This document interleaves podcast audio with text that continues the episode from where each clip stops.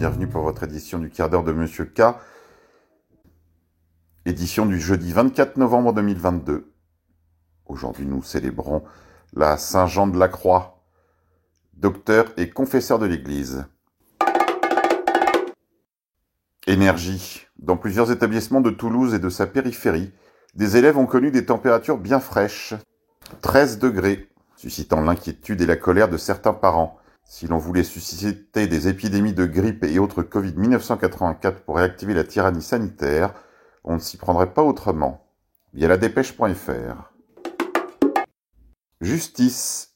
Trois mois ont été requis contre Yvan Benedetti pour un article publié sur Jeune Nation, où Yvan Benedetti recherchait l'origine des 6 millions sans rien contester.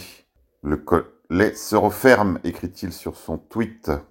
Jugement rendu le 23 janvier 2023. Ukraine. Les États-Unis viennent d'envoyer encore 400 millions de dollars en armes à l'Ukraine. Dépopulation. Message d'un de nos lecteurs. Bonsoir, je viens de regarder votre débat avec Sunrise sur YouTube. Lorsque l'on tape littéralement sur Google pour effectuer une recherche et qu'on clique sur le premier lien, on tombe sur Birth Gauge, The Long-Awaited Update of the Birth Table, donc un tableau des naissances dans le monde, pays par pays, où l'on voit malheureusement un très fort déclin dans de nombreux pays concernant les naissances, si l'on compare 2022 à 2021. Voilà pour Nicolas Faure. Religion. Appel à soutenir l'abbé François Schneider. L'abbé François Schneider a été sanctionné par le diocèse de Saint-Dié pour avoir comparé justement le nombre des avortements à celui des morts de la Grande Guerre. Nous vous demandons de bien vouloir lui témoigner votre soutien. Pour ce faire, vous pouvez toujours lui envoyer un mail. Retrouvez l'article sur mon fil Telegram, arrobase, repère, underscore, car, via Mediapresse Info. Santé. Hécatombe vaccinale chez les sportifs. Le nombre de footballeurs de la FIFA morts subitement en 2021 a augmenté de 300% par rapport à la moyenne des 12 années précédentes. Ça, c'est pour la surmortalité. Toujours un petite dédicace à Nicolas Faure. Santé. Cas d'école. Un ami de 78 ans, diabétique et non vacciné, communique au canal AMGR. Mon médecin traitant m'a dit qu'au vu des effets secondaires chez ses patients, il refuse désormais de continuer la vaccination Covid-19. Il pense même arrêter le métier alors qu'il est jeune. Il m'a dit, j'ai pas fait médecine pour ça. Au vu de votre état de santé, vous seriez peut-être mort si vous aviez été vacciné en Covid-19, a-t-il ajouté.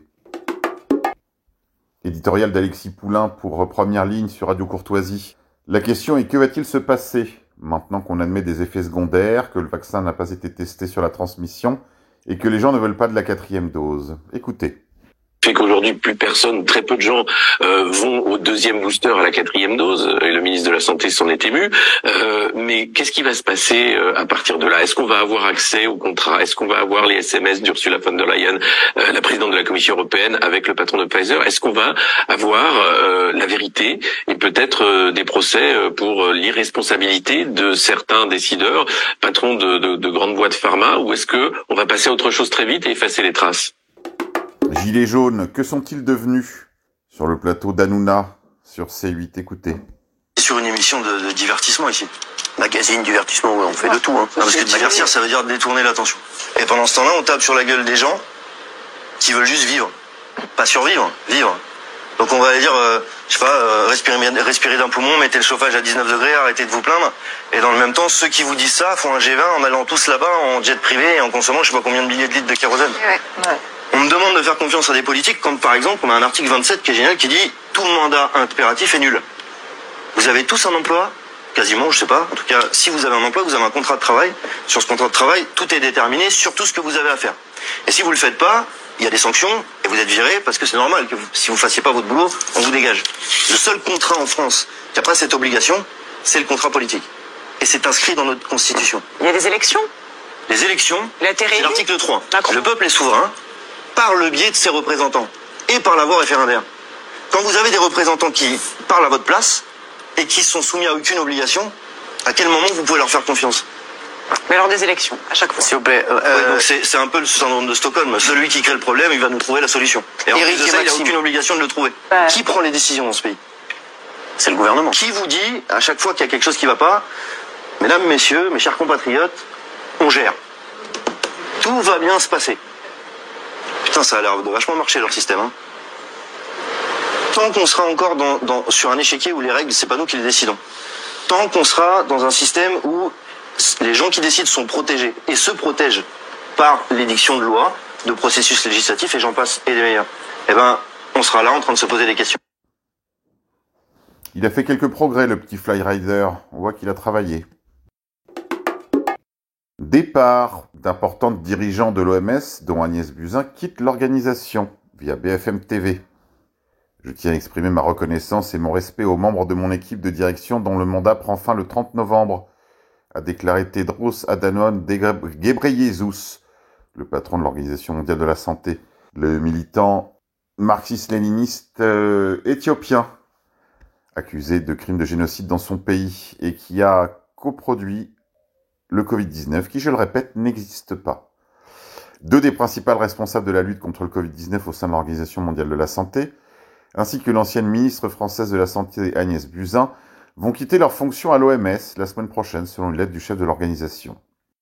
L'ancienne ministre française de la Santé Agnès Buzyn, envoyée du président pour les affaires multilatérales, et l'ancienne ministre britannique Jane Ellison, Directrice exécutive pour les affaires extérieures et la gouvernance vont également quitter l'organisation.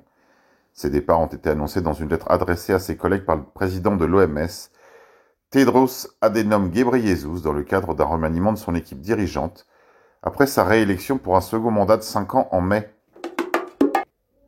Francophonie, la marraine de la francophonie. Il s'agit de la chanteuse Iseul, une sorte de baleine de terre d'origine africaine, nommée par le président directement malgré les propos anti-français qu'elle a tenus sur son compte Twitter.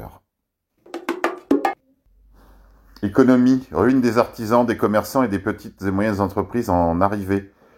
Ils ont reçu les nouveaux tarifs EDF, leurs factures vont augmenter de 300 à 400%. Paris.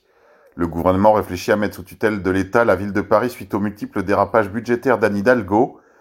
Le gouvernement Borne attendrait le moment politiquement opportun pour rappel, la dette de Paris, c'est 10 milliards d'euros. Allez, c'est tout pour aujourd'hui, mes amis. On se quitte. Je vous dis à demain.